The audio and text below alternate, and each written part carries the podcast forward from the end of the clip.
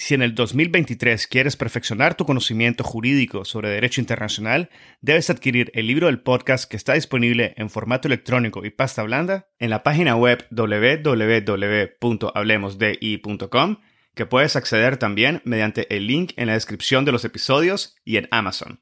El libro ofrece 16 capítulos que analizan diversos aspectos históricos y contemporáneos del derecho internacional público, el futuro de las Naciones Unidas, el surgimiento del derecho ambiental internacional, así como la justicia y los procesos internacionales, incluyendo aquellos ante la Corte Internacional de Justicia y la Corte Penal Internacional. También incluye cuestiones relativas a los derechos humanos y el derecho internacional humanitario, como la reparación de las víctimas de crímenes internacionales, el derecho de los pueblos indígenas, el derecho del mar y la llamada Blue Economy. Adquiere el libro y disfruta de contenido jurídico de primer nivel y en español. Ese es el episodio 42 con el doctor José Antonio Sanaguja.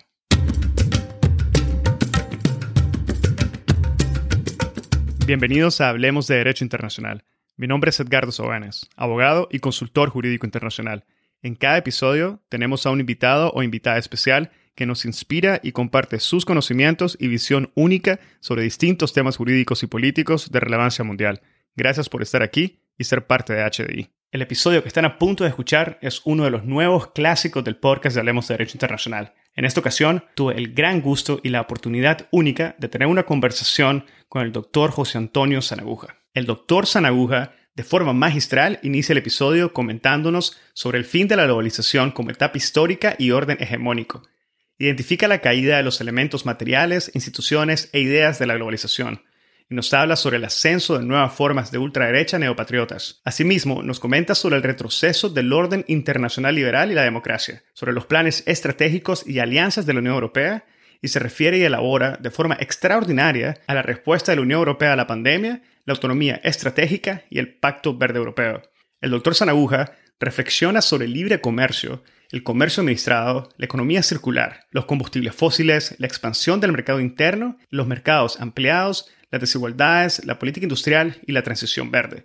También nos comenta sobre las crisis dictatoriales y militares de América Latina, la gobernanza regional sin líderes en América Latina, la pérdida de peso de América Latina en la agenda de política exterior de la Unión Europea y el papel de la Unión Europea en la geopolítica actual y en la encrucijada entre América Latina, China y Estados Unidos. El doctor Sanaguja nos habla sobre las estructuras geopolíticas multipolares, bipolares o unipolares y sus realidades en el 2021. Finaliza el episodio comentándonos sobre el papel de la Fundación Carolina en las relaciones entre España y América Latina.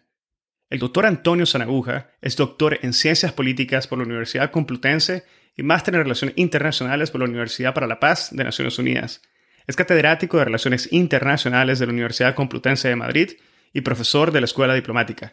En la actualidad es director de la Fundación Carolina y asesor especial para América Latina y el Caribe del Alto Representante para la Política Exterior y de Seguridad de la Unión Europea y vicepresidente de la Comisión Europea, Josep Borrell. Ha sido investigador del Instituto Complutense de Estudios Internacionales y Robert Schuman Fellow del Instituto Universitario Europeo de Florencia. Investigador y consultor de la Comisión y el Parlamento Europeo, el PNUD, CEGIP la Fundación EULAC y distintas ONG. Tiene un amplio historial de publicaciones que puedes acceder en los links que dejamos en la descripción de este episodio. Espero que disfruten de este episodio, lo compartan en sus redes sociales y con quienes consideren podrían beneficiarse del contenido. Esta es la forma más fácil de fomentar el proceso de diseminación y difusión de temas de derecho internacional. Sigan al podcast en Spotify, Google Podcast, Apple Podcast, YouTube o cualquier otra plataforma que utilicen. Recuerden que pueden adquirir su membresía en la sección de contenido premium en nuestra página web en www.hablemosdi.com o en el link de membresía que está indicado en la descripción de cada uno de los episodios. Y así obtendrán acceso a episodios premium, acceso anticipado a los episodios generales, acceso a contenido adicional exclusivo, acceso completo a las gotas de jurisprudencia internacional y acceso a la sala de conversación de Hablemos de Derecho Internacional el primer espacio virtual único y consolidado para networking de la comunidad global de hispanohablantes oyentes del podcast. Ahora, empecemos. Hoy tengo el gran privilegio de darle la bienvenida al podcast al doctor José Antonio Sanaguja. Bienvenido, doctor, y muchísimas gracias por haber aceptado nuestra invitación. Pues un saludo, es un placer estar aquí. Muchas gracias, doctor. Y hoy hablaremos de varios temas que han sido abordados en distintas publicaciones de su autoría y me gustaría iniciar por su artículo titulado Las derechas neopatriotas en América Latina, contestación al orden liberal internacional. En este artículo menciona que la crisis económica del 2008 marcó el fin de la globalización como etapa histórica y orden hegemónico, y marcó el ascenso de nuevas fuerzas de ultraderecha neopatriotas de perfil nacionalista y soberanista con fuertes retórica antiglobalistas. ¿Podría, doctor, por favor, compartir con nosotros el análisis detrás de esta observación y clarificar la relación entre los conceptos que menciona? Me refiero al retroceso del orden internacional liberal, la globalización y las fuerzas de ultraderecha. Bien, eh, puede, puede, no ser evidente a primera vista la relación causal que existe entre, estos elementos, ¿no? Y, me gustaría explicarlo de la manera más breve y concisa posible, ¿no? Eh, para mayor extensión, pues agradezco la mención a los trabajos publicados porque efectivamente, pues ahí se desarrollan estas ideas con más, con más detalle. El punto de partida es entender la globalización como, como una estructura histórica, es decir, como un conjunto de eh, elementos materiales, una distribución del poder material, de instituciones y de reglas, tratados de derecho internacional, tratados, eh, normas de derecho internacional, tratados comerciales, normas que regulan la, inversión y también de elementos ideacionales. En la Guerra Fría, por ejemplo, eh, la polarización ideológica fue un elemento estructurante del sistema muy importante. En el momento de, en la fase histórica de la globalización, las ideas del neoliberalismo, entendidas como ideología, eh, neoliberalismo, globalismo, pues han sido un elemento estructurante también en términos de que definen qué comportamientos son aceptables y qué comportamientos, digamos, no lo, no lo son. Y eso va variando según etapas históricas. Cuando esos tres elementos encajan bien, son congruentes, elementos materiales, fuerzas materiales, instituciones y reglas, y elementos ideacionales o ideológicos, nos encontramos con una estructura histórica, un marco de acción para los actores sociales que eh, denominamos o caracterizamos como hegemónico. Es decir, esos tres elementos establecen un marco de acción que prescribe con bastante claridad qué tipo de comportamientos son aceptables y cuáles no. ¿no? Establece eh, oportunidades y opciones para la acción política y también las niega. Eh, un actor contrahegemónico pues tendrá dificultades en una estructura histórica que tiene esas características. La Guerra Fría fue una estructura histórica hegemónica y muy estable. Un dato importante, no hay que confundir hegemonía con unipolaridad, ¿no? en ese momento histórico, en la Guerra Fría, si estabas dentro de la esfera de influencia occidental o del bloque del Este, las opciones para la agencia, para que los actores sociales pudieran desarrollar sus proyectos, eran muy limitadas. Es decir, si por ejemplo estabas en, en una región hegemonizada por Estados Unidos, como era América Latina, y querías cambiar de sistema político, pues era muy probable que alguien te diera un golpe de Estado y que se estableciera un régimen eh, militar. Porque en, ese periodo de Guerra Fría y de, política de bloques, pues, eh, permítanme la expresión coloquial, el que se movía no salía en la foto. Y mientras que en el bloque del Este, cuando algún mm, gobierno intentaba cambiar de alineamiento político, como le ocurrió, por ejemplo, a, Checoslovaquia en 1968, unas horas después tenía los tanques eh, rodando por las calles. ¿no? Decir, más allá de, no, no estamos entrando aquí en, quién nos parece que era el bueno y el malo dentro de este, de, esta, de este devenir histórico, sino más bien interpretar correctamente ese periodo como un periodo hegemónico en el que las opciones para los actores sociales eran muy reducidas. ¿no? Bueno, esto sería largo de explicar, pero tras la caída del muro de Berlín, eh, en fin, los realineamientos que se producen en los años 90, la expansión de la democracia liberal, la expansión del mercado, la dinámica de la globalización, se establece en mi interpretación otra estructura histórica que también tiene características hegemónicas. Es la que denominamos la globalización. Es decir, yo no entiendo la globalización únicamente como la interacción eh, económica, como la transnacionalización productiva o financiera, no la limito solamente a la, dimensión eh, material o económica, sino que la globalización es una estructura histórica que tiene elementos materiales, la lógica de la las cadenas globales de valor, la transnacionalización productiva, la deslocalización productiva, todo esto que aparece en los años 80 y 90, que genera interdependencias económicas de nuevo tipo. Tenemos también en la, globalización un elemento institucional, es decir, a partir de los años 90, por ejemplo, no solamente se logran acuerdos en la OMC, sino que proliferan los acuerdos regionales de libre comercio, que es, en parte, es el andamiaje, la estructura institucional de la globalización. Porque dato importante, la globalización es una globalización regionalizada digamos, no se ha establecido institucionalmente de una manera uniforme en todo el mundo, vía reglas de la OMC, sino que se ha hecho en una combinación de reglas multilaterales y de acuerdos regionales de libre comercio. entre los que se incluiría la Unión Europea, el Tratado de Libre Comercio América del Norte, o esta liberalización más informal que se produjo en Asia-Pacífico y que también permitió la expansión de cadenas de valor de carácter transnacional. Entonces, repito, transnacionalización productiva en el ámbito material, acuerdos de comercio, reglas de protección de la inversión ¿no? en el ámbito institucional y finalmente en el ámbito ideacional la expansión del neoliberalismo ¿no? como, eh, y de la democracia liberal como elemento ideológico, como andamiaje ideológico. Esto define una estructura histórica que, como la Guerra Fría, se extiende por 30 40 años. ¿no? Y en, el, en la, dentro de la cual los actores sociales sean movimientos políticos, actores no gubernamentales, estados, en tanto expresión de fuerzas sociales, de gobiernos, ¿no? tienen un margen de actuación también muy reducido. Es decir, o te amoldas a las exigencias de la globalización o eres penalizado. Y esto lo hace hasta China. De hecho, pues es muy interesante eh, entender, ver, ver la evolución de China, porque China a su manera se adapta a, este nuevo, a esta nueva estructura histórica y esto le permite un progreso material que hablemos hoy de China como gran potencia es en gran medida resultado de la, de la globalización. Y además es interesante porque el régimen comunista de China sabe adaptarse a, esa nueva estructura histórica, mientras que la Unión Soviética no lo hace. La Unión Soviética implosiona. Esto es, esto es un poco la historia de los años 80-90 y de esa transición, de esa bifurcación de lo que eran regímenes, de, de regímenes comunistas de esa, de esa etapa. ¿no? Bueno, ¿Cuándo termina la globalización? Eh, bueno, probablemente los libros de historia de secundaria, ¿no? en, los años venidores, eh, le fijen una fecha, un hito. Claro, estos son procesos que se producen de una manera, digamos, eh, más tenue, más, se suceden en el tiempo de una manera, no hay parteaguas históricos tan claros, pero probablemente si hay que buscar un hito es la crisis de 2008.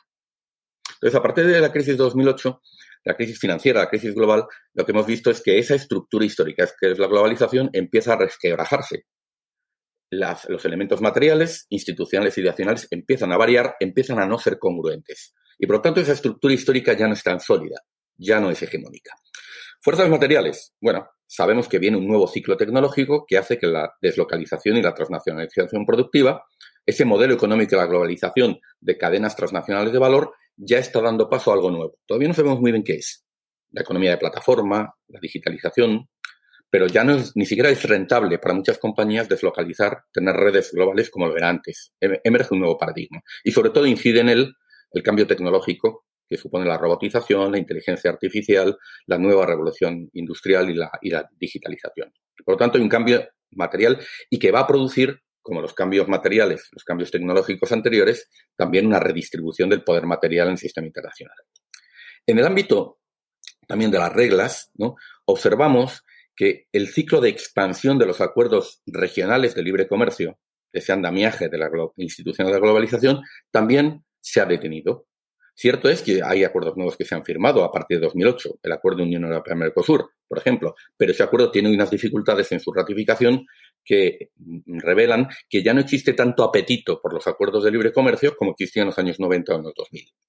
Y cuando, de hecho, cuando observamos la base de datos eh, que recoge estos, eh, la firma, vigencia, entrada, entrada en vigor, eh, en su momento retirada, abandono, eh, derogación de los acuerdos de libre comercio, que es la de la Organización Mundial de Comercio, es muy visible el cambio de tendencia. Es decir, a partir de 2008 el número de nuevos acuerdos regionales de libre comercio se estanca respecto a lo que había sido la gran expansión del periodo anterior. Igualmente, también en el plano material, eh, todas esas dinámicas de la globalización, de que el comercio crecía más que el PIB y el comercio intrafirma, el que se producía en el seno de las multinacionales, crecía más que el comercio total, eso también a partir de 2008 se detiene. También a partir de 2008 vemos que ha habido una ralentización de los flujos de inversión extranjera directa en todo el mundo. Es decir, el capital. Eh, digamos, se mueve menos en, eh, y ya observamos también en el ámbito material, eh, mientras que la palabra clave de la globalización fue la deslocalización, el offshoring en inglés, ahora estamos hablando de onshoring, estamos hablando de reshoring, estamos hablando de nearshoring. ¿no? Es decir, de que las cadenas productivas se tornan más cortas, más cercanas al mercado de destino. ¿no? Ya no es por defecto irse a Asia a producir la, la respuesta como internacional. Y hay muchos, mucha inversión hoy no se explica tanto por ir a países en desarrollo a aprovechar los bajos costes de la mano de obra para exportar al resto del mundo, sino que las multinacionales se implantan en esos países para abastecer los mercados de clases medias emergentes de esos países. Y finalmente, eh, se ha producido una convergencia de costes laborales y hay también eh, nuevas barreras regulatorias, aranceles eh, y otro tipo de barreras, guerras comerciales que están induciendo una dinámica de reshoring, es decir, compañías que en su momento se fueron a producir a otros lugares y que están cerrando y volviendo a sus países de, origen. Sobre esto em, empezamos a tener datos que muestran también desde 2008 un cambio de tendencia respecto a lo que habíamos tenido en los 30 años anteriores. Y finalmente, en el último, en el último vértice de este triángulo, de esta estructura de elementos materiales, instituciones e ideas, el elemento de las ideas también está cambiando. Ya no podemos dar por sentada la hegemonía del eh, liberalismo en el plano político y en el plano económico. Hay países asiáticos que afirman que el capitalismo de Estado, aunque pueda parecer una contradicción en los términos, eh, es una fórmula superior de organización de la economía y de crecimiento a largo plazo que el, capitalismo altamente financiarizado de los países occidentales, propenso a crisis sistémicas como la de 2008. Eh, el supuesto liberal de que el crecimiento económico genera clases medias y las clases medias demandan democracia y que, por lo tanto, hay una suerte de vía eh, lineal, progresiva, del liberalismo económico al liberalismo político, esto no se ha materializado con China. Más bien al contrario. el crecimiento económico de China se está produciendo en mayor nacionalismo y autoritarismo por parte de las autoridades. Es decir, que esa visión liberal o esa teleología liberal de que una cosa conduce a la otra, en la que se basó en gran medida el pensamiento de fin de la historia de los años 90, tampoco se ha materializado. Y vivimos un momento creo que tenemos que reconocerlo, de retroceso de la democracia liberal y de ascenso del iliberalismo en todo el mundo. Esto ya no es la tercera ola de Samuel Huntington de, democracia, ¿no? El neoliberalismo, de hecho, como ideología articuladora del sistema internacional, incluso como ética individual y colectiva, pues está en, retroceso. Yo no entro en la discusión de si esto es bueno o malo. No creo que en este momento no se trata tanto de elaborar juicios morales, por supuesto, o políticos, por supuesto como ciudadanos los tenemos. Sino más bien como historiador, como politólogos, como historiadores, como analistas, más bien de, intentar interpretar los cambios que se están produciendo, aunque no nos gusten, aunque vayan en un, sentido que no coincide con nuestras, nuestras preferencias. Bueno, y termino. Cuando tenemos una estructura que ya no es hegemónica, que se resquebraja, las posibilidades de que los actores sociales desplieguen lo que llamamos en ciencias sociales agencia, que se muevan, que traten de plantear proyectos políticos diferenciados, autónomos, contrahegemónicos, son mucho mayores. Ya no hay una estructura que les limita, al contrario, esa se está resquebrajando y por lo tanto pueden surgir nuevos factores. He hablado hasta ahora de los factores de estructura. Podemos después hablar de los factores de agencia, porque el ascenso de estas fuerzas de extrema derecha, ultranacionalistas, tiene mucho que ver también con los factores de agencia. Es decir, hay una estructura que se resquebraja y hace posible la emergencia de estos actores que son contrahegemónicos desde la derecha, ¿no? Y luego mm, es que estos actores, una vez ven estas oportunidades, pues también despliegan sus, sus estrategias, despliegan sus retóricas, ¿no? Y eso se relaciona con el ascenso de estos, de estos nuevos partidos, líderes, eh, eh Bolsonaros, Trumps, eh, etcétera, ¿no? De, que hay por todo el mundo. Quisiera retomar el hecho de que el, el retroceso del orden internacional liberal y la democracia, en conjunto con el deterioro del entorno estratégico en la vecindad, el declinante compromiso que se ha manifestado a Estados Unidos con la OTAN, los procesos de cambio de poder, la previsión de nuevos riesgos en el ámbito climático y tecnológico, han llevado precisamente a cambios importantes dentro de la Unión Europea. Me gustaría que nos centráramos un momento dentro de la Unión Europea. Y esto se ha visto también manifestado en sus planes estratégicos y en las alianzas. ¿Podría compartirnos cuáles son estos cambios que se han dado recientemente en la Unión Europea y cómo se han visto o se verán implementados en el futuro cercano? El pensamiento y la práctica política tienen inercias. Es decir, cuando hemos construido una visión del sistema internacional como un sistema internacional abierto, cosmopolita, multilateral, eh, sometido a reglas aceptadas por todos, y cuando creemos que la globalización eh, ha llegado y está para quedarse, tardamos un tiempo, los actores políticos tardan un tiempo en percatarse de que el mundo ya no es así. Y esto le ha pasado a la Unión Europea, que la Unión Europea necesita unos años para eh, apercibirse de que el sistema internacional no es como lo había pensado, lo había imaginado o lo deseaba. como proyección de su propia lógica cosmopolita kantiana, ¿no? de construcción de, paz perpetua en, Europa. Y hay varios hechos, yo creo que, le hacen caer en la cuenta, le hacen, si me, se me permite la expresión coloquial, le hacen que la Unión Europea se caiga del guindo, como decimos en, España, que la Unión Europea caiga en la cuenta de que el sistema internacional es mucho más hostil, de que ya no pueden darse por sentadas algunas de las certezas del, pasado. Estos hechos son, son, son crisis, son shocks. ¿no? Uno de ellos es el Brexit, otro es Trump, la elección de Trump ambos en 2016. Es decir, que una canciller alemana llegue a afirmar, como hace la canciller Merkel, que ya la Unión Europea no puede dar por sentado el eje transatlántico como fundamento de su seguridad, esto es mucho. Y esto, esto tiene mucho que ver con lo que ocurre en Estados Unidos. En Estados Unidos hemos visto, ¿no? permítaseme parafrasear el monólogo final de Blade Runner, he visto cosas que nunca creerías, ¿no? Hemos visto cosas que nunca creeríamos, como por ejemplo, hemos visto la elección de un, de un individuo como Trump, que ascienden dentro del Partido Republicano, un partido que creíamos que era de gente de orden, ¿no? Y de repente permiten el ascenso de un personaje de esta, de esta calaña, ¿no? Que además irrumpe, ¿no? Eh, eh, como elefante en cacharrería, rompiendo todas las reglas conocidas, tanto en la democracia estadounidense como en el plano internacional. Y hemos visto en Estados Unidos cosas que nunca creeríamos, como el asalto al Capitolio, ¿no? En el, periodo de tránsito, en el momento de tránsito de una administración a otra. Esto en la que se entendía que era democracia modélica en todo el mundo. Yo creo que todavía no hemos metabolizado estos hechos, ¿no? Es decir, en términos de historiográficos, es evidente que los, de nuevo vuelvo a hacer esta referencia, los libros de secundaria del futuro probablemente tendrán eh, un, tema en el que aparezca una, una, una, imagen con la elección de Trump y otra imagen con el asalto al Capitolio, por la significación que tienen histórica estos, estos hechos. La Unión Europea evidentemente tiene en Estados Unidos uno de sus socios principales, depende de, su seguridad, depende del ejército atlántico, y claro, eh, en fin, se resiste, tiene una fase de, negación, ¿no? A, finalmente aceptación de la, de la, evidencia de lo que está pasando en Estados Unidos y en otros lugares. Segundo, el Brexit, ¿no? Por primera vez un Estado miembro sale, se produce un proceso, o sea, el Brexit era como otros hechos, no, esto no va a ocurrir, el referéndum lo van a perder. Bueno, nos equivocamos. Y de nuevo vuelvo a, hacer este símil. El Partido Conservador Británico es uno de esos partidos de gente de orden, de esa gente en la que se puede confiar. Lo digo con toda la ironía del caso. Es decir, de los puntales de la sociedad, de los, cimientos de la sociedad y del orden establecido.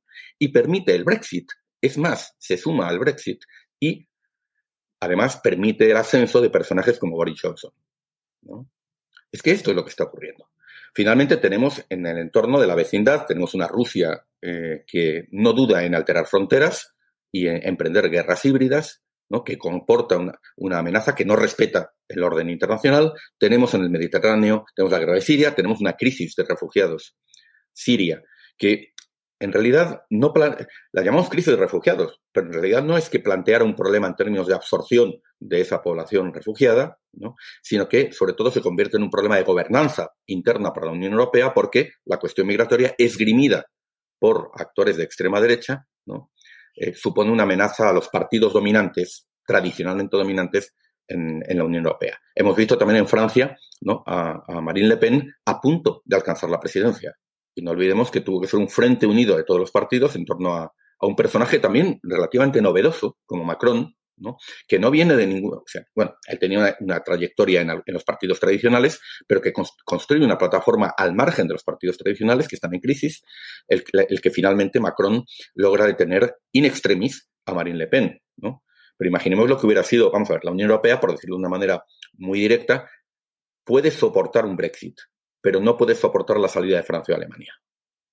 Sin, uno de estos dos puntales, la Unión Europea y, Marine Le Pen eh, estuvo a punto de ganar las elecciones pidiendo un referéndum sobre el euro, ¿no? como su particular eh, Frexit, digamos la vía al, Frexit. Estas son las cosas que hemos vivido. No es exagerado hablar para la Unión Europea de crisis existenciales. En 2016, Jean-Claude Juncker, en el discurso sobre el Estado de la Unión en, Florencia, en el Instituto Universitario Europeo, dijo textualmente que no había visto nunca a los líderes europeos tan atemorizados por lo que estaba ocurriendo, tan temerosos de perder las elecciones por parte de estos partidos de extrema derecha, que son, son partidos insurgentes, son partidos eh, que cuestionan, impugnan el orden eh, internacional. Y bueno, luego hemos tenido otros casos. También dijimos yo recuerdo cuando discutíamos, cuando Bolsonaro tenía el 10% del voto, de la intención de voto, y se decía, no, ¿cómo, cómo este personaje ¿no? va a ganar las elecciones? Bueno, Eso sería otra discusión, ¿por qué ocurre? Pero ocurre, Y en un momento dado nos hemos encontrado, no hace muchos meses, Biden ha cambiado un poco este escenario, pero nos encontramos con que de repente teníamos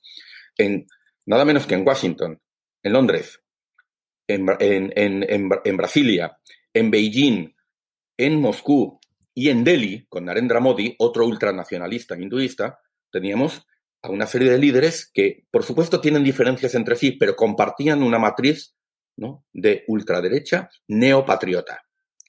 Y, además no son conservadores en el sentido tradicional, o sea, no, pretenden conservar un orden, sino que fundamentalmente son derechas, ultraderechas insurgentes, en el sentido que impugnan, cuestionan el orden internacional establecido. Y esto se ha visto con mucha, mucha claridad. La Unión Europea, yo creo que, como decíamos antes, pues tiene, necesita adaptarse a este nuevo escenario, necesita su tiempo, tomarse su tiempo, porque entre otras cosas ese escenario no está solamente fuera, lo tiene dentro, con estas ultraderechas en ascenso prácticamente todos los Estados miembros. Pero la Unión Europea está reaccionando. Y esa reacción, bueno, hubo algunos ejercicios de reflexión a finales del periodo del ciclo político anterior. La Comisión Juncker también propuso un libro blanco sobre el futuro de Europa. Yo hago, sugiero a quienes nos escuchan que hagan ahora el ejercicio de leer ese libro blanco, ¿no? A la vista de lo que hoy está ocurriendo y se darán cuenta de cuán fuera de tiesto estaba. O sea, cuán, que todavía o sea, mostraba una buena intención, una intención de, tratar de adaptarse, de responder a los cambios, pero todavía denotaba una notable falta de comprensión de los cambios estructurales que se estaban produciendo en, el sistema internacional. Creo que hoy esto es distinto. ¿no? Y ya tenemos algunos elementos, ¿no? Eh, fundamentalmente tres, que han hecho que la Unión Europea ya haya entendido que nos encontramos en un cambio estructural, que la globalización ha quedado atrás que hay una amenaza que representan el ascenso de estos actores y que hay que responder. Y, esa respuesta europea se basa en tres elementos. El primero de ellos es muy inmediato y es la, eh, respuesta a la COVID-19. Porque el ascenso de la extrema derecha tiene un caldo de cultivo social.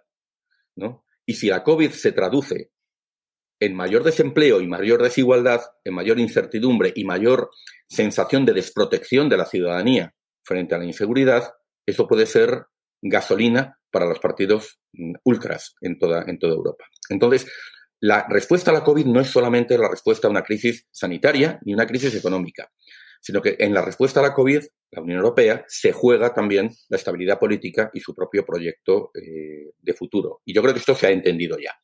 Por eso aprobamos en julio de, 2010, eh, de 2020 eh, el importantísimo paquete de rescate Next Generation, y hemos hecho cosas, de nuevo, hemos visto cosas que nunca creerías, como la Unión Europea aprobando por fin los eurobonos, y, Alemania y, los países llamados frugales eh, cediendo en su resistencia a que la Unión Europea dé ese paso federal extraordinariamente importante de mutualizar deuda por primera vez y de incrementar notablemente su presupuesto para hacer frente a la COVID. Primer elemento. Segundo, a partir de la Estrategia Global y de Seguridad de la Unión Europea, documento Mogherini, adoptado en 2016, ¿no? el actual alto representante, mm, Josep Borrell, Unión Europea, han adoptado como eje de la política exterior y seguridad de la Unión Europea el concepto de autonomía estratégica. No quiere decir esto que seamos autárquicos y que no tengamos socios. Podemos tenerlos. Pero la Unión Europea ya tiene claro que tiene que perseguir sus propios objetivos de política exterior y seguridad por sí sola. Por supuesto, contando con Estados Unidos como socio, pero ya no podemos hacer descansar nuestra seguridad ni hacer depender nuestro lugar en el mundo del paraguas estadounidense. Este concepto de autonomía estratégica es importantísimo. Segundo eje de respuesta. Y tercer eje de respuesta. Hemos asumido que el modelo económico de la globalización se ha terminado. Por cambios materiales, por un cambio ambiental extraordinariamente importante. No se puede universalizar el modelo de producción y consumo asociado a la globalización porque puede producir un, un colapso planetario, el cambio climático, y por tanto necesitamos otro modelo productivo. Y hemos adoptado como gran programa de gobierno de la Unión Europea el Pacto Verde Europeo. El Pacto Verde Europeo no es, esto es muy importante, me gustaría subrayarlo para quien nos, nos escuche, no es una mera política sectorial de mitigación y adaptación al cambio climático. Es la matriz de política económica, de política social de la Unión Europea y es la manera con la que la Unión Europea va a renovar su contrato social, el propio documento de la Comisión que lanza el Pacto Verde Europeo lo dice claramente. Es una propuesta para recuperar la confianza de la ciudadanía en las instituciones. Es un pacto político. Y además tiene un concepto importantísimo, el de justicia climática. El de la, transición tiene que ser una transición justa. No puede hacerse incrementando la desigualdad o introduciendo nuevas, nuevas capas de, desigualdad. ¿no? Por ejemplo, si abandonamos eh, decimos, bueno, es que hay que descarbonizar la economía. Muy bien, hay que acabar con el carbón para producir energía eléctrica. Bueno, esto está muy bien, pero es que hay 80.000 mineros del carbón en Polonia. Entonces, hay que hacer esto de tal manera que esas personas tengan empleo, se las reubique, se busquen actividades económicas alternativas y se encuentren en la transición ecológica nuevos yacimientos de empleo, empleo de calidad, empleo bien pagado para los jóvenes, porque de lo contrario, eh, si seguimos teniendo desempleo, desigualdad, incertidumbre ante un mercado laboral cambiante, pues de nuevo vamos a seguir proporcionando gasolina a estos actores de, ultraderecha que, que, impugnan todo. Una pregunta, actor. ¿Y este pacto verde europeo al que se, al que se está refiriendo, cuál es el, el tiempo que tiene estimado para poder implementarse y poder crear lo que usted ha mencionado también y en el texto se indica como una sociedad equitativa y próspera. ¿Cuál es el tiempo que tiene previsto la Unión Europea para lograr alcanzar los objetivos que están indicados en el Pacto Verde? El Pacto Verde Europeo es un, es un programa de gobierno de la Comisión y de los Estados miembros para estos cuatro años. ¿no? Esto, digamos, como, como Ahora, buena parte de las medidas que se están adoptando en estos cuatro años van mucho más allá de este periodo de, gobierno. Es decir, por ejemplo, eh, hace unos días se ha alcanzado mediante el triálogo el acuerdo entre Parlamento, eh, Consejo y Comisión para eh, una de las componentes centrales del Pacto Verde, que es la ley del clima, la ley climática. Y la ley climática va a fijar con, como mandato legal para la Unión Europea y sus Estados miembros el objetivo de la neutralidad climática en 2050. Este es un objetivo que ya hemos asumido, que vamos a presentar ahora en septiembre ante eh, como, como, parte de la CNDC, de las contribuciones nacionalmente determinadas, a, la, a, la, conferencia de las partes del Acuerdo de París. ¿no? Y, claro, el objetivo 2050, el objetivo de, de, cero emisiones netas en esa fecha, no se limita a estos cuatro años. Lo que tenemos que hacer en estos cuatro años es aprobar la ley y empezar a desplegar eh, políticas sectoriales en materia de movilidad eh, sostenible, en materia de, política comercial, pues para alcanzarlo, ¿no? Entonces, bueno, hay cosas, hay medidas, iniciativas que se van a poner en marcha en estos cuatro años que tienen, eh, que tienen una proyección de muy, muy largo plazo, ¿no? O sea que, 2000, digamos, cuatro años esta comisión, 2050 como objetivo eh, multilateral además, ¿no? Para alcanzar la, neutralidad, las cero emisiones netas en 2050. Y me gustaría ahora rescatar eh, lo que mencionó anteriormente referido a la autonomía estratégica. Como también mencionó, la pandemia del COVID-19 ha revelado la extraordinaria dependencia que se ha dado de muchas partes del mundo, regiones, incluyendo la Unión Europea, en, en lo que se refiere a las cadenas de suministros transnacionales, especialmente las que han tenido un origen en China. En este escenario, en este contexto, ¿cómo debemos de entender esta autonomía estratégica a la que se ha referido y cómo eh, pretende implementarla la Unión Europea de aquí al futuro inmediato? Autonomía estratégica es un, concepto que aparece formalmente, como dije antes, en la Estrategia Global y de Seguridad de la Unión Europea, adoptada en 2016 y que sigue vigente. Pero se limitaba en ese momento a la dimensión de seguridad y defensa. Es decir, lo que pretendía la autonomía estratégica en relación a ese abandono eh, paulatino de, Estados Unidos, de, la seguridad europea y ese menor compromiso con la Alianza Atlántica, en relación a ese entorno, a ese arco de inseguridad e inestabilidad que va desde el norte de África hasta las repúblicas bálticas, incluso al Ártico, ¿no? que rodea a la Unión Europea, pues teníamos que tener más capacidades eh, en materiales, en términos militares, defensivos, y también más capacidad decisoria. ¿no? Entonces, se propone que las decisiones esta es una vieja aspiración que las decisiones en política de seguridad y defensa no se adopten por unanimidad, sino que se puedan adoptar por mayoría o con fórmulas intermedias. O sea, que un, grupo de países quiera ir adelante y haya una abstención constructiva, que no impida a, los, a quienes quieren ir más allá que puedan hacerlo. ¿no? Entonces, ese era el ámbito. Lo que pasa es que la COVID y el Pacto Verde, ambos elementos, nos, nos, nos, ponen, digamos, nos, nos, obligan a encarar el hecho de que la Unión Europea es muy dependiente de cadenas de suministros, en muchos casos de carácter estratégico, eh, cuando emerge una situación de crisis, como ha sido la, pandemia.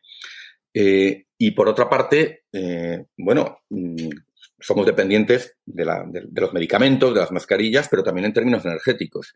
Así que eh, lo que estamos ahora discutiendo es la ampliación del concepto de autonomía estratégica a otros muchos ámbitos. Ámbitos, por ejemplo, económicos, ámbitos de la energía, eh, incluso ámbitos societales.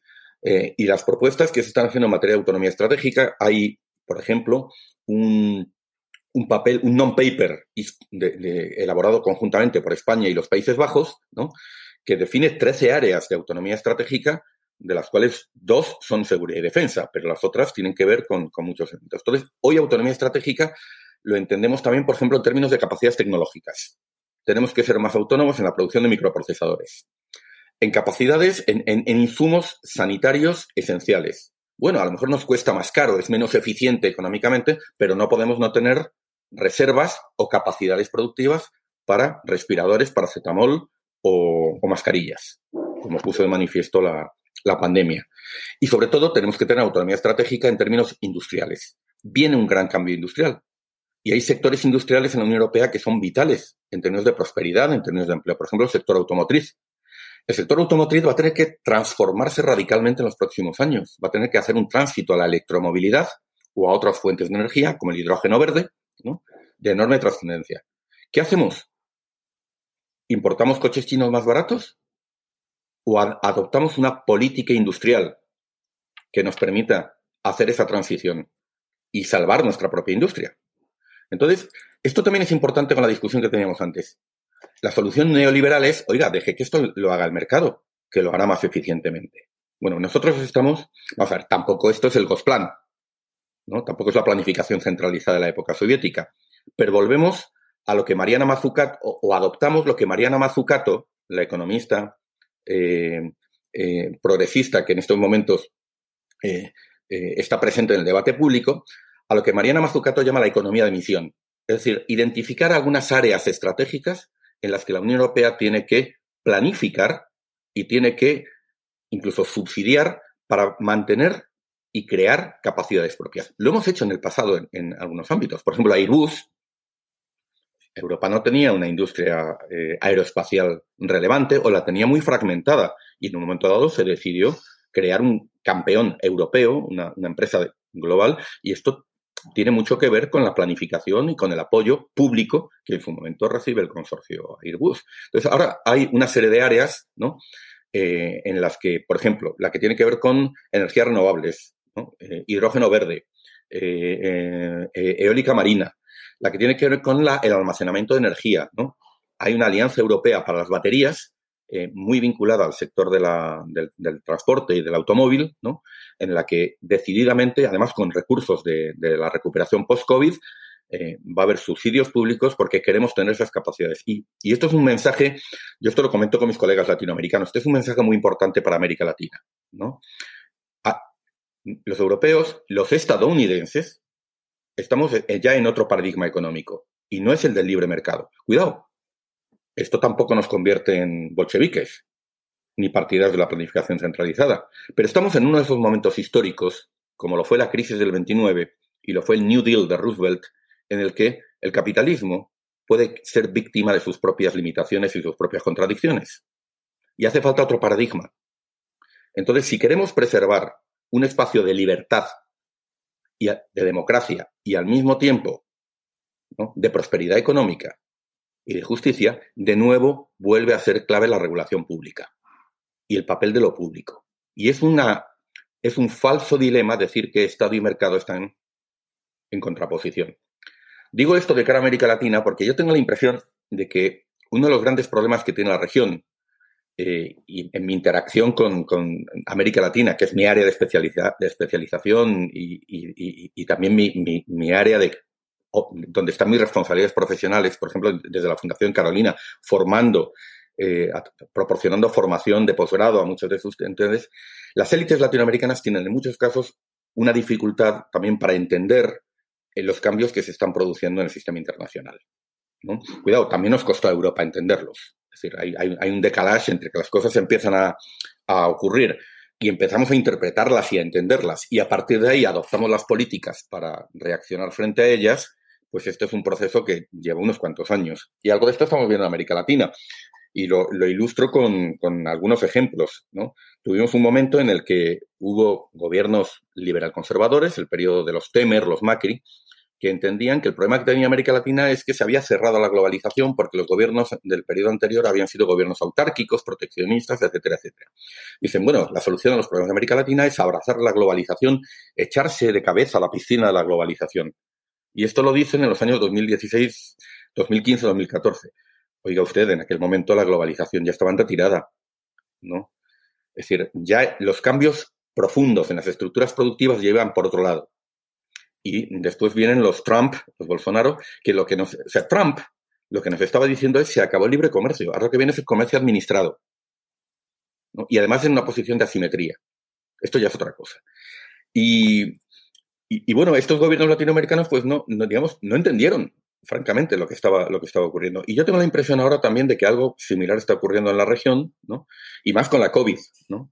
Entonces, encontramos muchos gobiernos que lo que nos están diciendo, no, no, si la solución esto es, es volver a lo de antes, ¿no? Es que, vuelve a haber, es que vuelve a haber apertura al mercado mundial y, y no, mire, mire usted lo que está ocurriendo en China. China, con su apuesta por la economía de doble circulación, que es la denominación que ahora recibe su apuesta estratégica, ya sabe que va a depender mucho menos en el futuro de las exportaciones y mucho más de sus mercados locales y de su mercado regional. Estados Unidos, cuando uno observa las propuestas económicas que ha hecho Biden, son unas propuestas que recuerdan en muchos aspectos al New Deal de Roosevelt y comportan una intervención pública masiva, comportan el retorno de la inversión pública en infraestructura masiva, un compromiso con el pleno empleo.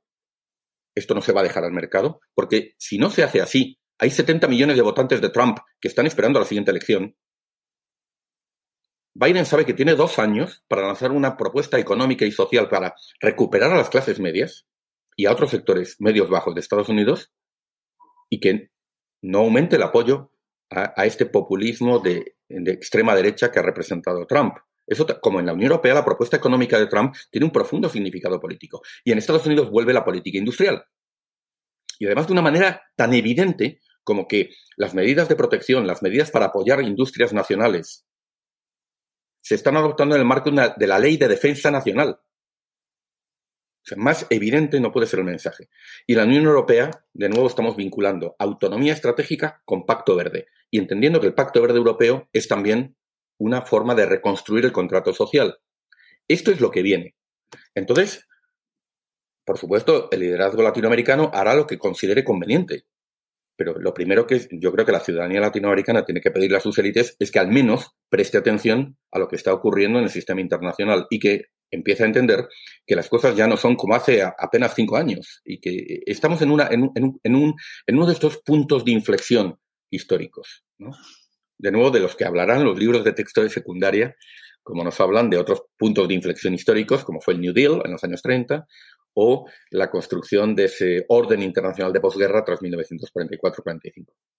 Muchas gracias, doctor. Si entiendo, en parte lo que está mencionando también sería que, eh, en base a sus consideraciones, América Latina debería estar observando hacia un modelo basado en una autonomía estratégica y pacto verde para implementarlo de aquí a futuro y olvidar la integración a una globalización que, si bien es cierto, ha existido, inició su declive en el 2008. Eh, en este momento América Latina tiene que elegir si, en cierta manera, quiere ser, quiere una relación dependiente con China basada en la exportación de materias primas, ¿no? Eh, además, un vínculo de declinante importancia incluso para China, porque la economía que viene es menos intensiva en, en, materias primas y lo va a hacer menos en la medida que se reverdezca y que se desarrolle lo que llamamos la economía circular. ¿no? Entonces, esto es un cambio importante. Países, por ejemplo, eh, yo no entiendo la apuesta de López Obrador por el petróleo, ¿no? cuando la señal que está viniendo de todas partes, incluso de China, es que la era del combustible fósil va a terminar, del petróleo va a terminar. Y no se va a terminar porque se termina el petróleo. La era del carbón se terminó y no se terminó porque se terminase el carbón. Hay carbón a puertas en el subsuelo, sino porque ya estamos en, otras, en otras fuentes de energía más eficientes, más baratas, más rentables. Hoy la solar fotovoltaica ya es más rentable, por ejemplo, que los combustibles fósiles. No lo fue así en el pasado, ahora ya es, así. Entonces, ese patrón de, dependiente eh, y, de, declinante importancia basado en las exportaciones de materias primas es el que tiene que quedar atrás. Entonces, América Latina, en mi opinión, debería apostar, eh, como lo están haciendo otros, como estamos haciendo otros, por la expansión de su mercado interno, y esto implica afrontar la desigualdad, porque no puedes tener un mercado interno sobre el que soportar tu proceso de desarrollo si tienes una desigualdad muy elevada. Cuidado, un modelo dependiente de la exportación de materias primas donde la demanda interna no es importante, es compatible con estructuras sociales muy desiguales. Lo sabemos desde la época de la colonia y, los, y los procesos de independencia posterior. Pero un modelo que dependa en mayor medida de los mercados propios necesita mayor equidad y necesita demanda interna. Y eso es incompatible con la polarización en la distribución del ingreso que tiene América Latina. ¿no? Primer elemento. Segundo, tiene que apostar por mercados ampliados. Es decir, la interacción regional sigue siendo clave. Ya sé que hay diferencias ideológicas, pero articular los mercados regionales se ha dicho muchas veces, ¿no? y esto sigue siendo fundamental. Es estratégico eh, a futuro. Y de nuevo, América Latina tiene que apostar por la política industrial. Y esto es un anatema en muchos países y para muchas élites que siguen siendo muy neoliberales, pero tiene que apostar por la transformación productiva basada además en el conocimiento. Tiene además la oportunidad de hacer lo que en teoría del desarrollo se llama los saltos de rana, es decir, el leapfrog. Hay muchas, eh, eh, hay, por ejemplo, eh, no digamos, hoy tenemos tecnologías, ¿no? O sea, no necesitamos, por ejemplo, que la inmensa mayoría de los latinoamericanos se mueva con coches movidos por motor de explosión, ¿no? porque ya podemos pasar directamente a la electromovilidad. Entonces, esas clases medias latinoamericanas que aspiran a tener un coche, ¿no? como es lógico, eh, no necesariamente tienen que pasar por la fase intermedia a tener un coche con un motor convencional, sino que ya directamente se puede dar el, paso siguiente. Ese salto de rana en el que te saltas etapas, lo hemos visto en otras regiones del mundo. Ha habido regiones del mundo que no necesitaron tender cable de cobre para tener teléfono porque saltaron a la telefonía móvil directamente. ¿no? Entonces, hay oportunidades. Y América Latina, en suma, tiene que hacer a su manera la triple transición que todo el mundo tiene que hacer y que tenemos que hacer. Es una triple transición, en primer lugar, en el terreno productivo. Es decir, hay que incrementar la productividad en América Latina y hacerlo con las, aprovechando las tecnologías y el conocimiento, y en particular la digitalización. ¿no? Hay enormes oportunidades ahí pero eso requiere también un capital humano más formado, mano de obra con mayor capacitación, lo que implica invertir en educación. si, esto tampoco es un secreto, hay que poner más recursos en, educación, en educación pública, no solo en la educación de la capa de las élites muy informada, sino de la mayoría de la población. Esto es, esto es clave, porque si no, no va a haber esa transformación productiva, no va a haber capacidad de asimilar ¿no? de que la sociedad en su conjunto, las pequeñas empresas, incorporen la tecnología digital. Entonces tiene que hacer esa, primera transición en la productividad y hacer uso de la tecnología. Segunda transición que tiene que hacer es una transición social, la de la cohesión social y territorial. Y la tercera transición que tiene que hacer es la transición verde, la transición ecológica. Y esto es particularmente importante para una región, América Latina, ¿no? Que, no, es rica en recursos naturales, pero que no puede hacer seguir no puede seguir dependiendo ¿no? de, las, commodities para su desarrollo. Ese es el, vamos a ver, en un momento de, transformaciones estructurales, donde se abren distintas, distintas sendas, donde la historia se bifurca, donde hay distintos futuros posibles, hay un futuro posible para América Latina, que es el que esas tres transiciones dibujan. También hay distopías. Y las distopías las estamos viendo en las calles de América Latina en este momento. La COVID en América Latina lo que ha hecho es agravar problemas que ya existían, no, es un problema nuevo. lo que ha hecho es agravar la desigualdad, ha hecho mostrar, ha, hecho saltar las costuras de estados y de políticas públicas que eran frágiles, ha hecho saltar las costuras de sociedades que ya estaban fracturadas, haciéndolas aún más polarizadas, ha hecho saltar las costuras de sistemas políticos en los que la gente no confiaba, de partidos políticos hacia los que había una gran desafección. Y ese es el escenario que estamos empezando a ver en algunos países. Es decir, por ejemplo, yo hay una distopía que veo ya en América Latina, la estoy viendo en Colombia. Es decir, estoy viendo élites incapaces de entender lo que está ocurriendo, de responder a, los las, a las demandas sociales. Veo sociedades muy tensionadas porque la crisis económica y social de la COVID está teniendo un impacto terrible. Y veo esas sociedades tensionadas saltar a la calle a protestar. Y veo élites que no entienden otra respuesta que no sea sacar a los militares a la calle. Ayer veía un vídeo del Ministerio de Defensa colombiano en el cual el ministro de Defensa, con orgullo, mostraba el despliegue en un vídeo de las unidades militares a Cali, como si se tratase de una operación militar en Afganistán.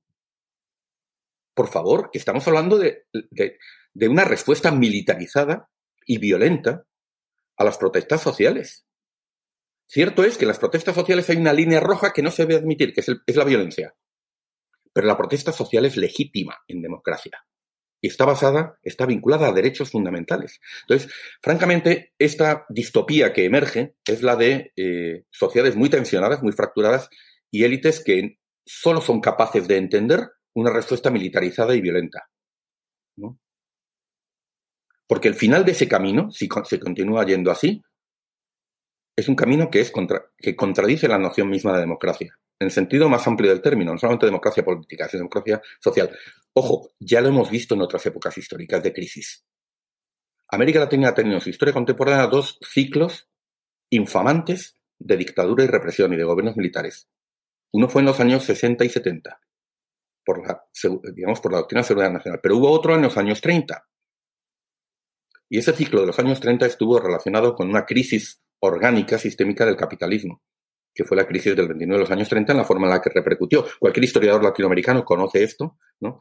Y, nos, podría, nos lo podría recordar con muchísimo más conocimiento de, causa. Así que veamos esas distopías que ya tenemos ahí delante, nos indican que en este escenario en el que la historia se bifurca, hay un camino para América Latina que ojalá no se siga. Tenemos la contraposición de Chile. Chile es, es, el, es, el, buen ejemplo, porque Chile también es una sociedad que implosiona, antes incluso de la COVID, ¿no? La COVID amplifica ese terreno, pero Chile está encontrando una senda institucional para reconstruir el contrato social. Y es una, convención constitucional muy interesante, con muchos jóvenes, muchas mujeres, con muchos nuevos actores, ¿no? Eh, que implica, anuncia, y esto es muy prometedor, una renovación de la dirigencia política, de, las clases, de la clase política, mucho más arraigada en la sociedad, mucho más representativa de la sociedad. Y, yo tengo, creo que como muchos, muchas esperanzas en que Chile, en su proceso constituyente, logre construir un Estado social y democrático de derecho, ¿no? Eh, que, marque un camino de, futuro, de progreso para, el conjunto de la región. En este sentido, doctor, me gustaría quedarme un segundo en América Latina y referirme a lo que se ha dicho que es una gobernanza regional sin líderes de esta región del mundo. Eh, últimamente se ha reflexionado eh, sobre el hecho de que México y Brasil, las dos potencias regionales que tradicionalmente rivalizaban su gobernanza en la región, han optado por dimitir ese liderazgo regional y que lo que vemos actualmente es una región que se encuentra cada vez más fragmentada. ¿Cuál es su opinión sobre esto y cómo ve el futuro de América Latina en este sentido? Necesitamos, necesitamos líderes regionales, es decir, salvando las distancias, también la integración europea funciona cuando el eje franco-alemán funciona bien. Y de hecho, en, los acuerdos que se adoptaron en julio de 2019, eh, perdón, en julio de 2020, eh, para relanzar, digamos, ese, enorme paso federal, la propuesta original fue una propuesta española, ¿no? De fondo de recuperación, pero es el acuerdo franco-alemán el que la viabiliza y luego se multilateraliza en el Consejo Europeo de, julio de, 2020. Bueno, pues tenemos en este momento en dos grandes países de América Latina que están llamados por razones obvias de, escala, de peso político, estratégico, que están llamados a ejercer un, papel de liderazgo, ¿no? que efectivamente la expresión es muy, muy gráfica, que, han renunciado, han dimitido ¿no? a, asumir ese, ese, rol. Por una parte tenemos a, López Obrador en, en México, con, que ha, tenido, ha adoptado una política muy subalterna respecto a los Estados Unidos de Trump, como, como, vimos en su, en su momento, eh, con una orientación fundamentalmente centrada en, en la política doméstica. Bueno, tenemos un canciller Ebrard, una política exterior que dentro de esas limitaciones, pues algo está haciendo. Por ejemplo, está tratando de recuperar la CELAC, la Comunidad de Estados Latinoamericanos y Caribeños, como instancia de concertación regional, al haber asumido una presidencia por tiempo de CELAC que nadie quería. Esto hay que recordar, que correspondía a Brasil. Brasil, Brasil renunció y la asumió eh, México. Pero eh, esta propuesta no está yendo mucho más allá, en primer lugar, porque tampoco goza de especial apoyo presidencial, ¿no? Eh, no vemos a López Obrador, no vemos a México interesado realmente en asumir ese, rol y la región está muy fragmentada y polarizada ideológicamente. Y por otra parte tenemos eh, eh, un Brasil con, Bolsonaro, que es probablemente la antítesis, la antítesis, de lo que hemos hablado. O sea, Bolsonaro entendió su posición como una posición subalterna a los Estados Unidos de Trump. Ahora sin Trump, Brasil se ha quedado sin ese referente y básicamente esto que voy a decir es muy tajante, pero yo veo a Brasil como un país sin política exterior en este, en este momento. Eh, eh, digamos, eh, un dato que no es menor, ¿no? Ha sido justamente el, cambio ministerial que se ha producido hace poco. Es una forma también en la que Brasil ha intentado reajustarse al mundo post-Trump, ¿no? Sacando a uno de sus ministros, el de Exteriores, Araújo, el canciller Araújo, probablemente uno de los más doctrinarios e ideologizados que existían dentro del, del gobierno brasileiro, ¿no? Incluso con algunas, con toda franqueza, algunas de las ideas de, del canciller Araujo, si me las encuentro en el aula, en la universidad, hubieran sido motivo como mínimo de un suspenso, eh, porque son anticientíficas. Es decir, eh, lo sorprendente, de nuevo, cosas que nunca creeríamos, que nunca, he visto cosas que nunca creerías y creeríais, ¿no? Como decía, decía el replicante al final del programa, es decir, que veamos en este momento ministros de Asuntos Exteriores de grandes potencias diciendo cosas que son literalmente anticientíficas, diciendo barbaridades, ¿no? Cosas que son falsas, que no son... O sea, una cosa es lo opinable en política, que es muy, muy amplio, ¿no? Pero realmente es que estamos en un, en un momento en el que, en el que, en fin, debe estar eh, eh, todos los ilustrados del siglo XVIII deben estar removiéndose en su tumba, ¿no? porque, porque realmente es, es, es, llamativo, ¿no? Bueno, la salida de Araujo yo creo que es un intento de, reacomodo, pero efectivamente vemos a Brasil ausente de la, de la región. Y quienes, y por otra parte, quienes, algunos países que en su momento intentaron ejercer un cierto liderazgo regional, estoy pensando en la Colombia de Duque o en el Chile de Piñera, eh, con el Grupo de Lima o, posteriormente con la propuesta del, Foro para el Progreso de América del Sur, el, PROSUR, pues bastante tienen en este momento con gestionar eh, sus fracturas internas, sus, problemas internos, tienen unos, tienen unos problemas de popular, un, nivel de popularidad realmente eh, bajísimo. En fin, una región sin líderes, en, definitiva. ¿no? La COVID, en ese sentido, también lo, que, lo que ha alentado es una política del sálvese quien pueda. En este sentido, eh, doctor, quedándonos en América Latina, pero enfocándonos ahora en la relación a través de, la óptica de, la Unión Europea. Uno de sus artículos ha mencionado que el 2015, a causa de las fracturas provocadas por la crisis venezolana y la pérdida de peso de América Latina en la política exterior de la Unión Europea, no se han celebrado cumbres birregionales, lo que podría indicar un alejamiento de la Unión Europea con América Latina. Pero por otra parte, ha mencionado también que la Unión Europea es el único actor global que se aproxima a América Latina con políticas centradas en las preocupaciones claves de la región. ¿Podría explicarnos el balance entre estas ambas posiciones, alejamiento y aproximación estratégica, y aclarar cuáles son esas políticas centradas en las preocupaciones claves a las que se refiere? Hombre, la única manera de conciliar ambas, ambas cosas, ¿no? que en, parte está recogida en ese artículo, es eh, que por una parte, cuando te centras eh, en, un mundo de, en un mundo de competencia geopolítica, la Unión Europea efectivamente se centra en cuestiones como el cambio climático, los derechos humanos, la renovación del contrato social, la cohesión social. Eso es un eje importante de su política exterior y es con lo que se acerca a, América, a América Latina.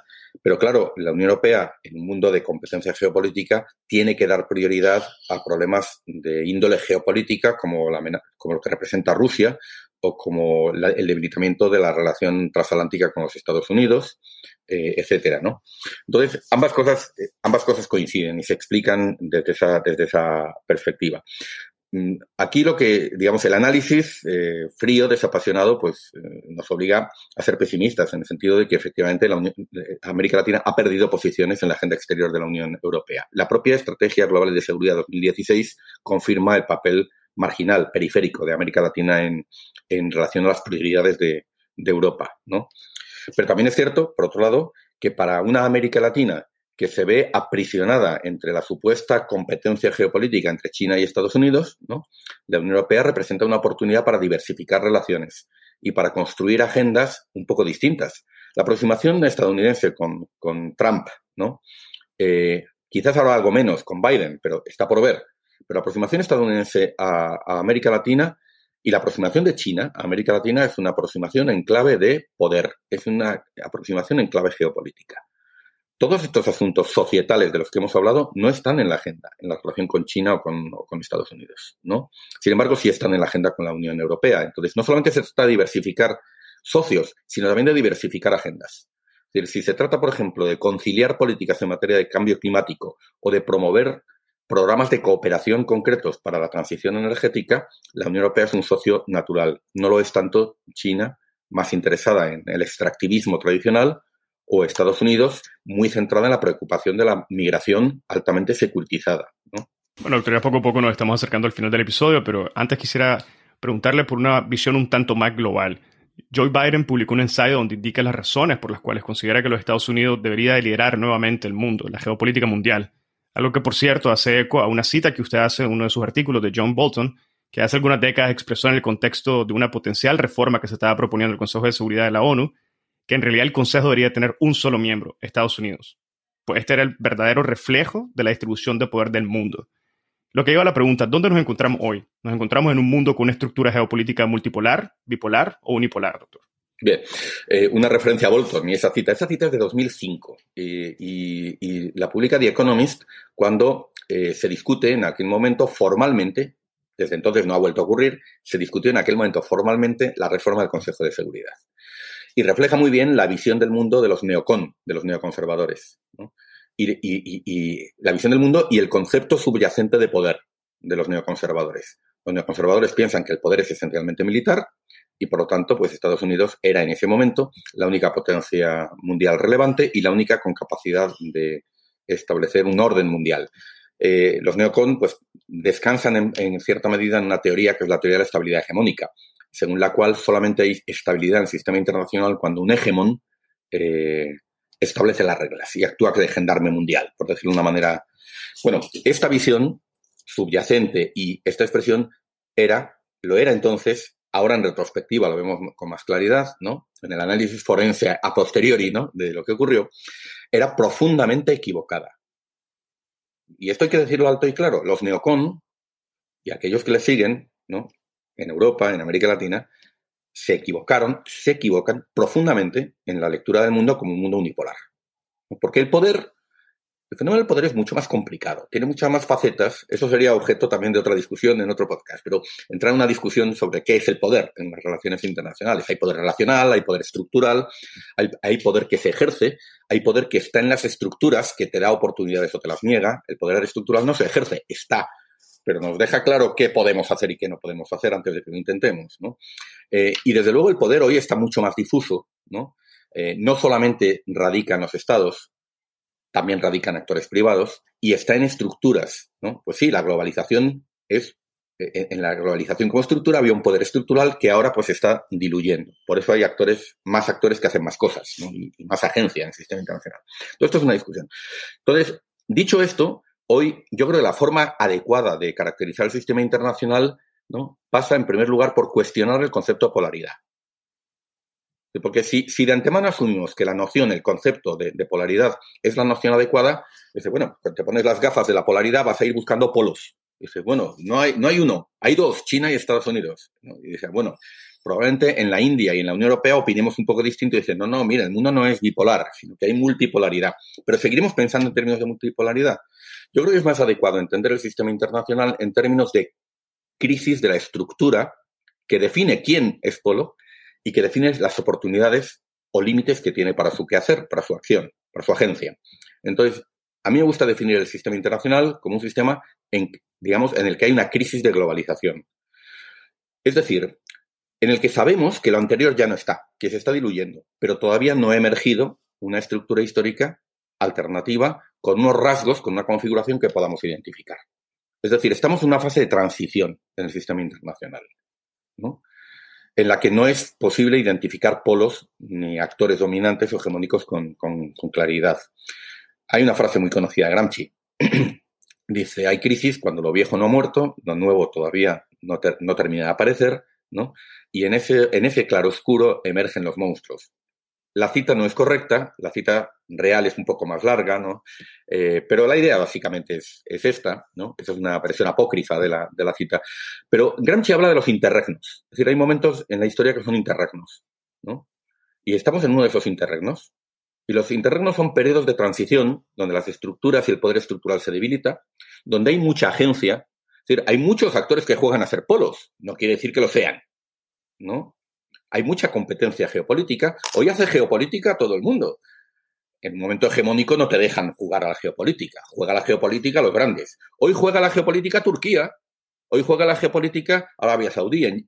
Hoy se va la guerra Arabia Saudí en Yemen. Hoy juega a la geopolítica, eh, pues por jugar a la geopolítica, hasta hace unos días ha jugado la geopolítica Marruecos con España organizándonos un zarao en la frontera por el asunto de, Marruecos. Eso no trae en otros momentos hegemónicos ni se les hubiera ocurrido. Hoy juega la geopolítica Rusia cambiando fronteras, ¿no?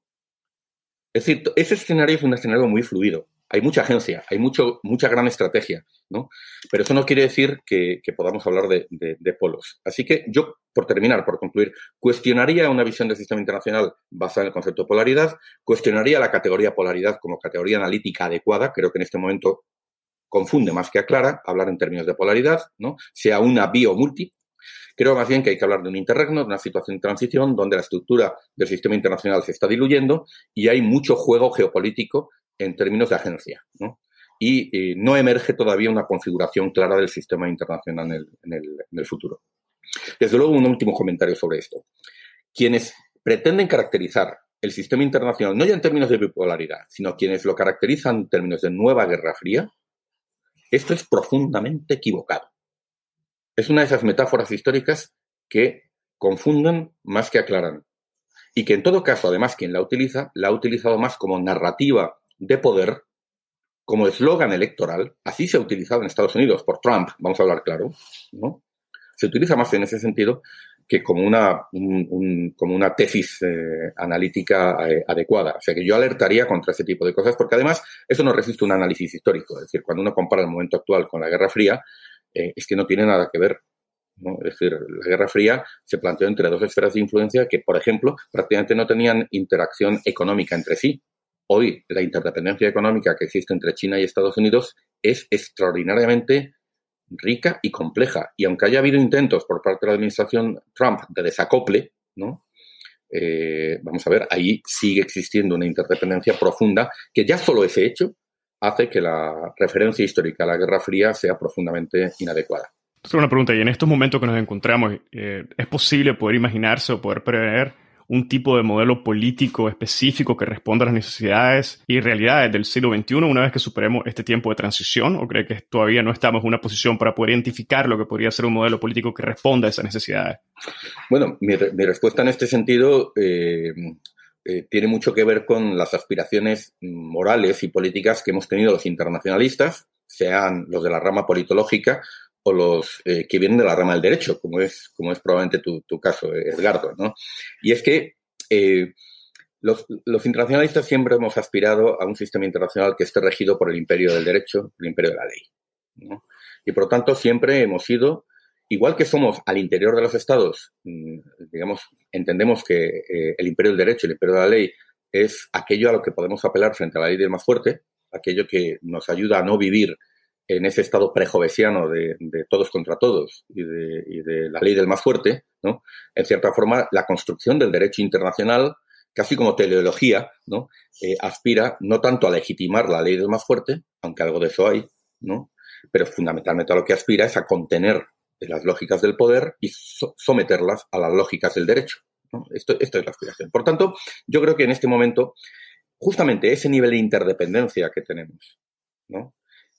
Ese, ese nivel de interconexión que tenemos demanda como aspiración funcional, de supervivencia, pero también como aspiración ética y moral, depende formas de gobernanza multilateral regidas por el derecho, eh, eh, más allá de los estados-nación. Por lo tanto, yo sigo pensando que, aunque los tiempos van en otra dirección, pero sigo pensando que eh, una aproximación cosmopolita al, derecho internacional y al sistema internacional es un imperativo, es una necesidad, además de un, de un universo ético. El COVID-19 nos lo vuelve a demostrar.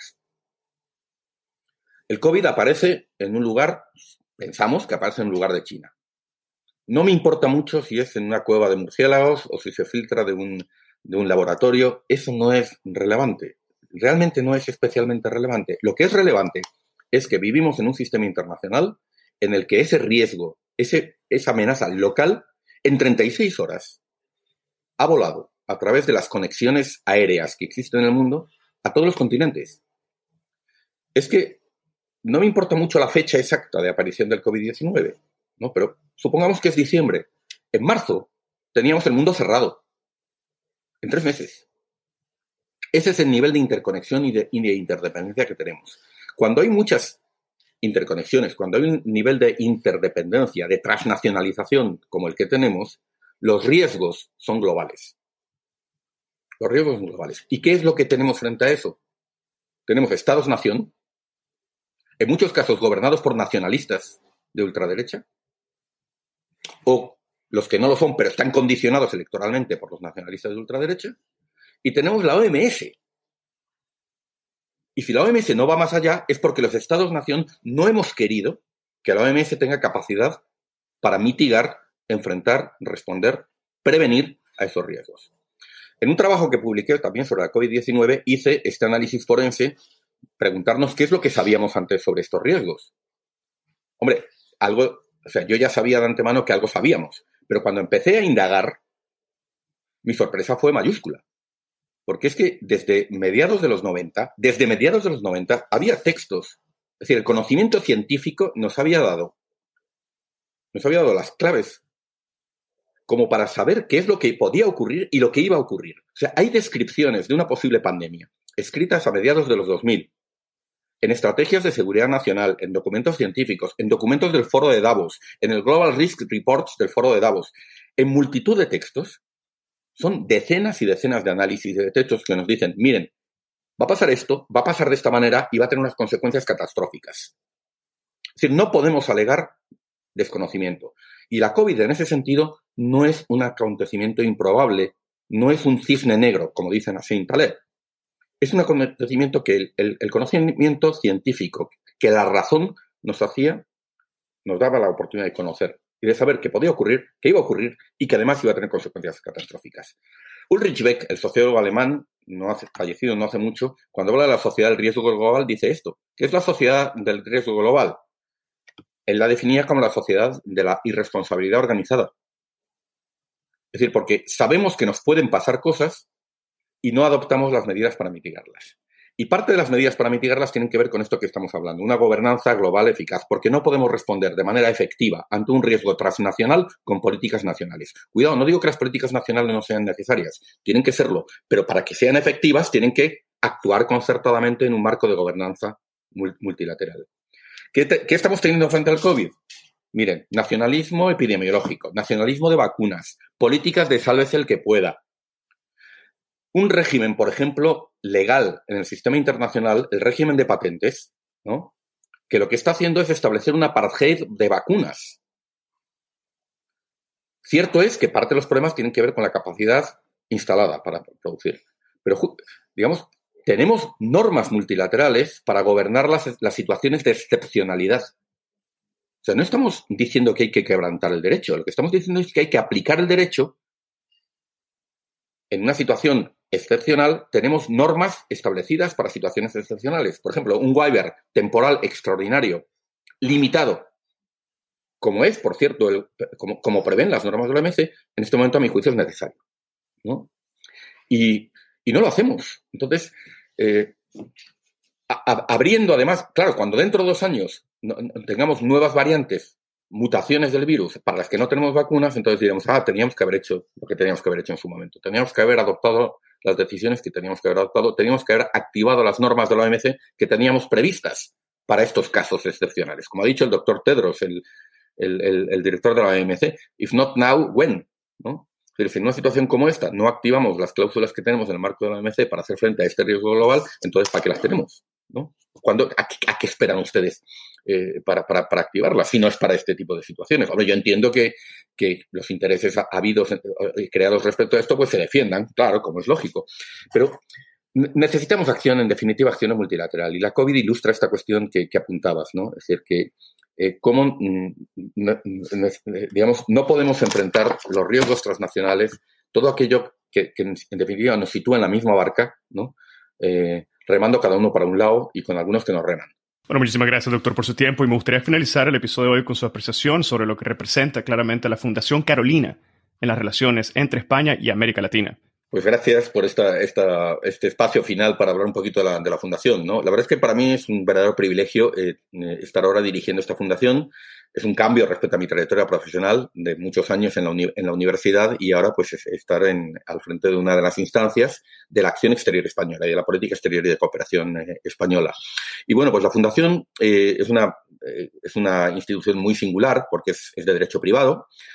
ahora bien, es su patronato lo preside el presidente de honor de Su Majestad el Rey, eh, el presidente ejecutivo es el presidente del gobierno, tiene a los ministerios de gobierno y tiene 20 empresas privadas también que además aportan más de la mitad de los recursos que la fundación otorga.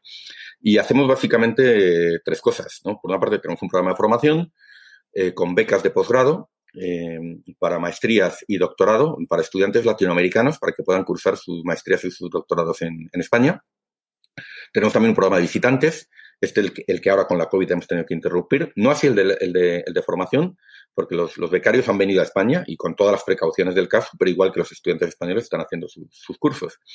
El de visitantes, pues eh, son visitas cortas, pues para mejorar el conocimiento mutuo ¿no? entre España y, y los países latinoamericanos y generar redes profesionales y de liderazgo. Y luego tenemos un pequeño área de estudios y análisis, ¿no? que justamente trata de hacer frente a lo que hemos comentado en, toda esta, en todo este podcast, ¿no? El hecho de que en un mundo como este tenemos que abusar nuestra, nuestra, nuestro análisis, tenemos que afinar eh, nuestras herramientas eh, analíticas, eh, porque nos estamos encontrando con fenómenos del, del tipo, fenómenos de, aquellos a los que reaccionamos inicialmente diciendo, bueno, esto no va a pasar. Oye, esto está pasando, cielos, esto ha pasado y ahora qué hacemos, ¿no? Bolsonaro, Trump, Brexit, COVID, ¿no? Eh, y entonces esto nos, nos exige eh, hacer un esfuerzo redoblado de análisis y, en, estos tres ámbitos, modestísimamente, porque la fundación es una fundación pequeña, modesta, ¿no? Eh, tratamos pues de aportar nuestro, nuestro grano de, arena.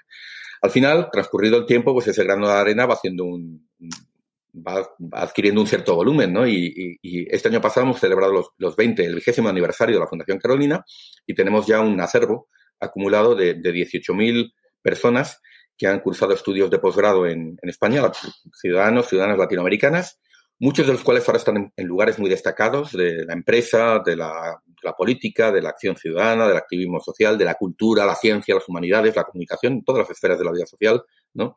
Cineastas, eh, creadores, creadoras.